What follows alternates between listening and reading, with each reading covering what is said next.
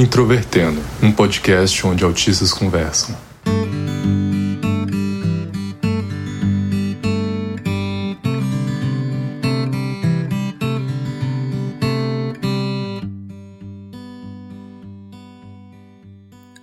Você que é ouvinte do Introvertendo, esse podcast feito por autistas para toda a comunidade. O meu nome é Thais Moskin, eu sou autista, hoje eu trabalho como administradora de sistemas, tenho 30 anos e fui diagnosticada em 2018. E hoje eu vou ser host desse episódio em que a gente vai falar sobre autismo na terceira idade, que é o nosso episódio especial de 2 de abril. E a gente está aqui com o Nairan. Nairan, por favor, se apresente. Então eu sou o Nairan, estou dentro do espectro autista. Tive um diagnóstico sobre isso somente com 52 anos de idade. Eu atualmente sou professor, já trabalhei com muita coisa, acho que a gente vai ter um, um tempinho para falar um pouco sobre isso. E estou com 62 anos, indo para 63. É isso. E você pode nos encontrar no Facebook, Twitter e Instagram procurando por Introvertendo. E também temos o nosso site, o introvertendo.com.br. Além disso, você pode nos apoiar pelo PicPay ou pelo Padrim, além de ajudar muito e sem gastar nada nos divulgando nas suas redes sociais. E se você nos ouve pelo Spotify, agora ela tem uma nova ferramenta de avaliação, então se você puder nos avaliar, isso ajuda bastante. E se você ouve pelo Apple Podcasts, também deixe lá sua avaliação e um comentário, que é bastante bom pra gente. O Introvertendo é um podcast feito por autistas com a produção da Superplay Company. E aqui no podcast a gente já fez algumas entrevistas, já falamos sobre autismo na infância, mas eu acho bem interessante falar agora com alguém que teve um diagnóstico tardio. E hoje em dia, quando a gente fala de diagnóstico tardio, a gente está falando de coisa de é, quem é diagnosticado aos 20 anos, aos 30 anos. Então, sendo diagnosticado depois dos 50 anos, Naira, uma das coisas que você contou pra gente foi que você passou por várias e várias profissões, né? E eu queria saber quais foram as principais dificuldades que você teve aí na sua vida profissional, inclusive que acaba fazendo com que você tenha tido que passar, às vezes, de uma profissão para outra. Eu, desde muito cedo, olhei o mundo, a vida, o que eu percebia, a realidade que eu notava, sempre como alguma coisa externa a mim algo em que eu estava realmente numa posição de observação. E como eu sempre me senti nessa posição de observação, e realmente nunca tive aquela construção que eu vejo que é muito comum perguntarem para as crianças, né, o que você vai ser quando crescer, né? Isso sempre pareceu para mim uh, uma coisa sem sentido. Como você vai ser? Eu sou, eu sou eu. É claro que quando começou a chegar a adolescência, eu percebi que nem tudo eu poderia realmente fazer, porque a minha capacidade, minhas dificuldades sociais me impediam de exercer atividades comerciais, de venda, e eu percebi também que atividades que envolviam, por exemplo, corte, sangue, injeção, agulhas, coisas assim, me causavam uma angústia muito grande. Então, toda essa parte de medicina, de coisa assim, também já estava fora a parte administrativa, né? Eu sempre tive uma dificuldade muito grande com burocracia. Na tentativa de conseguir é, recursos, né? Porque para mim acabou sendo assim, a tentativa de conseguir recursos porque eu tinha que sobreviver, tinha que conseguir dinheiro ou, ou as coisas que eu necessitava. Então eu acabei focando mais para as áreas técnicas, e eu sempre tive muita facilidade. Só que, ao lado disso, eu tinha uma dificuldade muito grande de convivência e de entender o que se esperava de mim. Eu era muito é, espontâneo, eu falava as coisas assim sem filtro. Se tinha que criticar alguém superior, eu criticava e acabava perdendo o emprego por causa de, de, de coisas assim, né? Eu lembro bem de um emprego que eu tive, que eu fui contratado para cuidar da parte de serigrafia, só que era numa indústria, não era serigrafia de teste ou coisa assim, era numa indústria, né? Que dependia da, dessa parte de serigrafia para fazer circuitos impressos e fazer coisas assim. E na primeira semana eu fui lá e ajeitei toda a parte da, dessa serigrafia com emulsões, com a forma de limpeza de telas e com uma série de coisas da maneira como eu achava mais eficiente. O dono da, da, da empresa, mais ou menos depois de uma semana, ele veio lá para ver. Eu estava fora, e ele modificou todo o sistema, que disse que não gostou da forma como estava arrumado. E a hora que eu cheguei, que eu vi tudo aquilo bagunçado lá e vi o mudado, né, da, da, da maneira como eu tinha deixado, e ele também trocou a emulsão, que eu tinha escolhido uma, ele trocou por uma outra, e eu sabia que, ela, que aquela emulsão, emulsão ia dar problemas. No meio da fábrica eu confrontei ele. Né? Eu cheguei e perguntei, né? por que, que o senhor, o senhor mudou tudo aquilo lá que eu. Ah, porque eu, eu pus o que eu achava melhor. E eu, assim, sem papas na língua, eu falei, ó, o senhor não sabe do que o senhor está falando. O que o senhor fez lá vai ser dinheiro jogado fora, porque aquela emulsão não presta. E o senhor simplesmente o que, que fez foi, foi jogar fora o seu próprio dinheiro. O senhor não sabe do que o senhor está falando. O resultado foi que eu não terminei nem o dia, ele me mandou embora na hora, né? Então eu acabei passando por uma série muito grande realmente de trabalhos. A minha média de permanência nos empregos era de três a seis meses, eu não conseguia passar disso. A única coisa que eu realmente fiz por minha vontade mesmo, quando eu era mais novo, foi a minha tentativa de trabalhar na aviação. Quer dizer, tentativa não, porque eu trabalhei na aviação. Porque uma das paixões que eu tinha de pequeno era aviação. Só que eu queria ser piloto, mas não pude ser piloto. Trabalhei como eletricista de aeronaves. A, a minha história de, de trabalho foi sempre assim, começando e começando com expectativas grandes das pessoas que me contratavam a respeito do meu trabalho e essas expectativas morrendo de pouco em pouco porque eu não, não conseguia suprir o que esperavam, não pela parte técnica, mas pela parte de trabalho mesmo. E eu acabava saltando de, de profissão em profissão. Bom, realmente você teve vários empregos diferentes. Eu imagino que tenha sido uma fase bastante desgastante. Pelo menos para mim, essas mudanças de rotina são bem cansativas. E eu queria saber, então, se não só durante essa, esse período, mas principalmente né, durante esse período em que você precisava buscar um novo emprego ou precisava tentar entender o que estava acontecendo em um emprego em que você estava. Durante esse período, você teve apoio, seja da sua família, de amigos ou de qualquer outro tipo, sim, de outras pessoas? Durante quase que toda a minha vida, até perto dos 40 anos, eu sempre dependi financeiramente da minha família. De coisas que meus irmãos davam, minhas irmãs, ajuda financeira, roupa, comida, a moradia eu vivia na casa dos meus pais, essa parte toda financeira sempre foi muito complicada. Quando eu atingi mais ou menos meus 18 anos, eu saí e eu fui rodar o Brasil. E durante mais ou menos uns dois anos, eu rodei simplesmente todas as regiões do Brasil, praticamente todas as cidades, as grandes cidades, com uma mochila nas costas e só. Nesse tempo eu sobrevivia através mesmo da, da boa vontade e da caridade das pessoas com quem eu, que eu encontrava. E assim também fazendo pequenos serviços consertar um, uma questão elétrica ou de encanamento em alguma casa, e em troca disso eu, eu consegui um prato de comida e um lugar para dormir uma noite. Vivi dois anos assim, rodando, desde Porto Alegre até a divisa lá com Colômbia e com Venezuela, Manaus, Belém. Eu, eu rodei o Brasil inteiro. Agora, em casa mesmo, quando eu estava em São Paulo, aí eu, eu sempre dependi dessa ajuda que vinha dos meus irmãos. Algumas vezes eu trabalhei assim em empresas, por exemplo, que o meu irmão tinha. Tenho uma irmã que atualmente mora lá nos Estados Unidos, que ela sempre me ajudou muito também.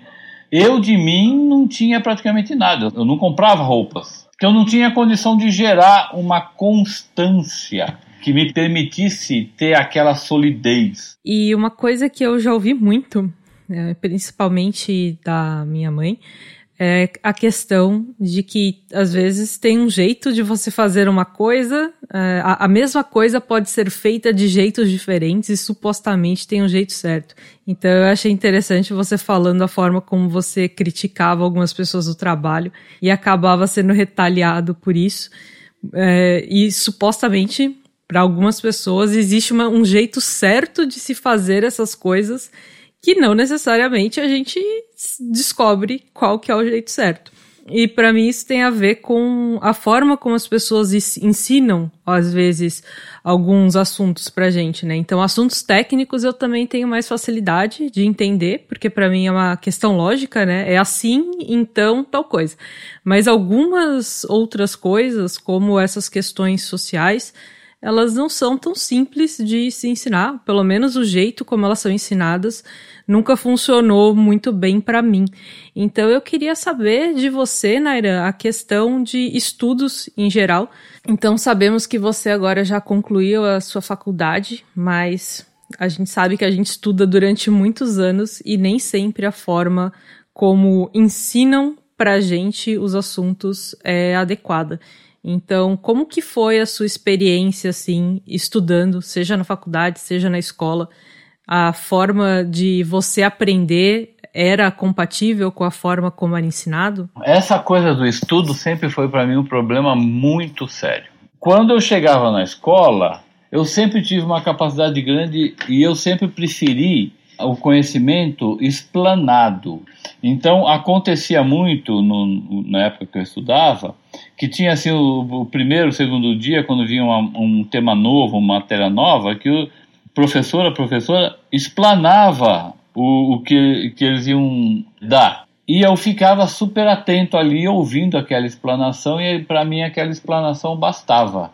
E aí depois vinham exercícios e vinham e, e, os, e os outros colegas, os alunos que ficavam perguntando de novo e repetia e tal. Só que aquilo já não me interessava mais.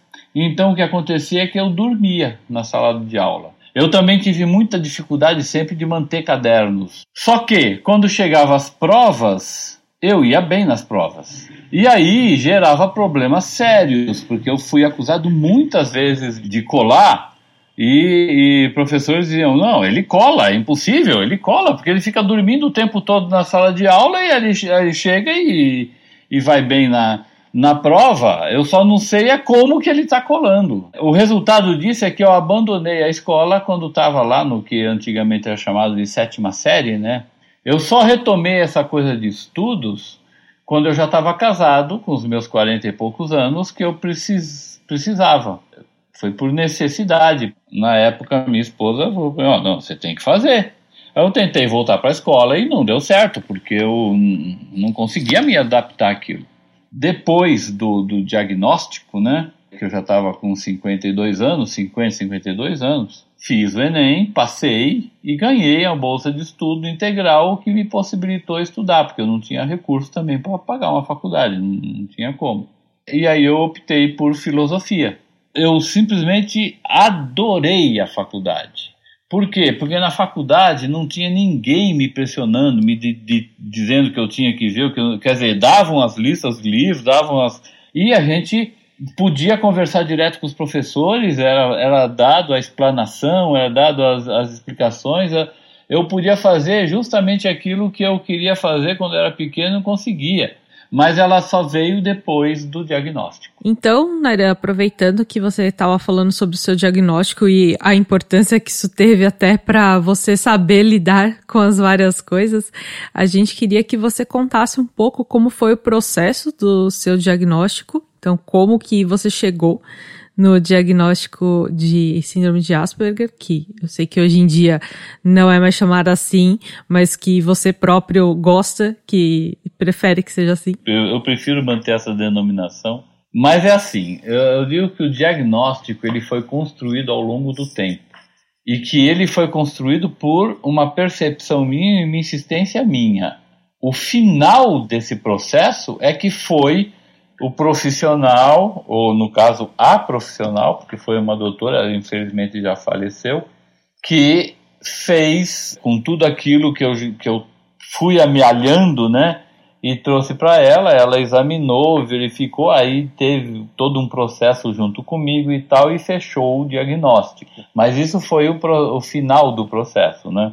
Por quê? Porque essa questão da busca por um diagnóstico, ou a busca por entender quem eu era, né? isso começou lá de muito pequeno eu percebia que eu era diferente. Pra, até para tentar entender essa diferença, eu criei uma metáfora do aquário. Eu percebia que o peixe lá dentro não estava no lugar que ele deveria estar. Ele parecia meio diferente, às vezes parecia maior, às vezes. Poxa vida, é isso que acontece comigo. Existe uma distorção na percepção da realidade. Eu estou vendo tudo como se eu estivesse olhando para um aquário. Então eu comecei a imaginar inicialmente que as pessoas estavam dentro de um aquário e eu estava do lado de fora olhando, e seja lá o que for que tivesse servindo de água, causava uma distorção na minha forma de perceber as pessoas, como as pessoas se comportavam, faziam, essa coisa toda. E aí eu comecei a usar isso para me dá uma referência minha para eu entender a minha situação. Depois foi passando o tempo e eu percebi que eu é que olhava tudo distorcido e não eram as pessoas. As pessoas pareciam estar muito bem. Então eu mudei esse conceito. Falei, bom, peraí. Então não são as pessoas que estão dentro do aquário, sou eu que estou dentro do aquário. Que elas estão vivendo a vida delas muito bem. A minha vida é que não se adapta. E, e com o tempo eu fui considerando que a água do aquário seria realmente as relações sociais. Seria justamente as relações sociais que eu não conseguia ver. E aí, se, é, se o problema está comigo, então cabe a mim buscar uma forma de superar ou de, de enfrentar ou de pelo menos me virar a respeito disso. Por isso é que eu acabei chegando, até com a ajuda da, da, da minha irmã, né, da, aqui de São Paulo, no diagnóstico do do déficit de atenção. Mas eu percebia que não era só isso. E nessa alguma coisa a mais, eu acabei chegando na questão do Asperger. E aí, a hora que eu vi, que eu me aprofundei, que eu comecei a estudar, aí eu. É isso. O que eu tenho é isso. Isso explica a minha realidade, isso explica o meu aquário. E como foi para você, uma vez que você tenha chegado a essa conclusão, e tido o seu diagnóstico, o que isso mudou na sua vida, o que isso impactou para você? Isso para mim mudou tudo. Tudo, absolutamente tudo, porque aí eu já não estava mais perdido em alguma coisa que eu não entendia. Aí eu já sabia para onde olhar.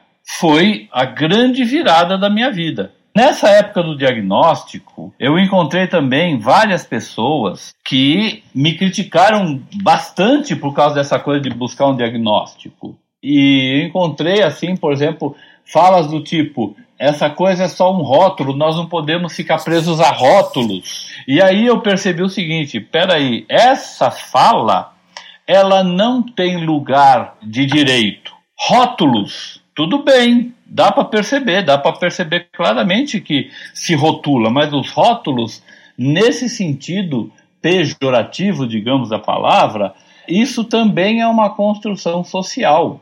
E eu já tive, durante todo o meu desenvolvimento, problemas com essas construções sociais. O diagnóstico não era me rotulando de alguma coisa, ou seja, não era uma sociedade dizendo algo para mim que era arbitrário, que era simplesmente alguém apontando e falando, ah, você é isso. Não.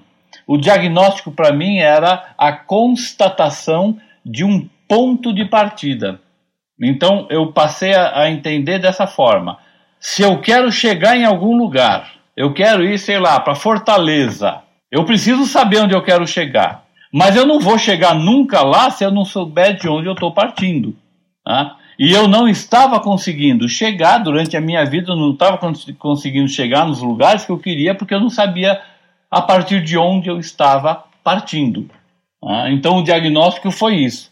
Me deu a referência que eu precisava para saber meu ponto de partida. Para mim também é bem importante essa questão de a gente usar o diagnóstico como autoconhecimento e como uma forma de entender o que, que vai funcionar pra gente, o que vai fazer com que a gente realize o que a gente quer realizar, né? Claro que existem muitas dificuldades no caminho e as pessoas são muito diferentes, mas eu acho que autoconhecimento também é bem importante para esse tipo de coisa. Então, só para fechar, Naira, eu queria que você falasse um pouco sobre as suas experiências com relacionamentos, não necessariamente relacionamento amoroso, mas relacionamento de amizade e outras interações sociais agora mais na sua vida adulta e antes e depois do diagnóstico também, o que que isso pode ter influenciado. Você falou um pouquinho da sua infância já, né? Mas e depois que você é, cresceu e passou a, a, passou a ver as coisas de outro modo? Então, é, eu sempre tive dificuldades de relacionamento, sempre. Mas eu sempre gostei das pessoas. eu sempre é, tive interesse pelas pessoas, mesmo elas me parecendo uma incógnita em muitos aspectos. Só que eu não conseguia criar convivência social em larga escala. E eu nunca consegui viver totalmente sozinho, totalmente isolado. É, eu sempre estive no meu mundo, no, na minha, né? Mas eu sempre precisei de alguém do meu lado.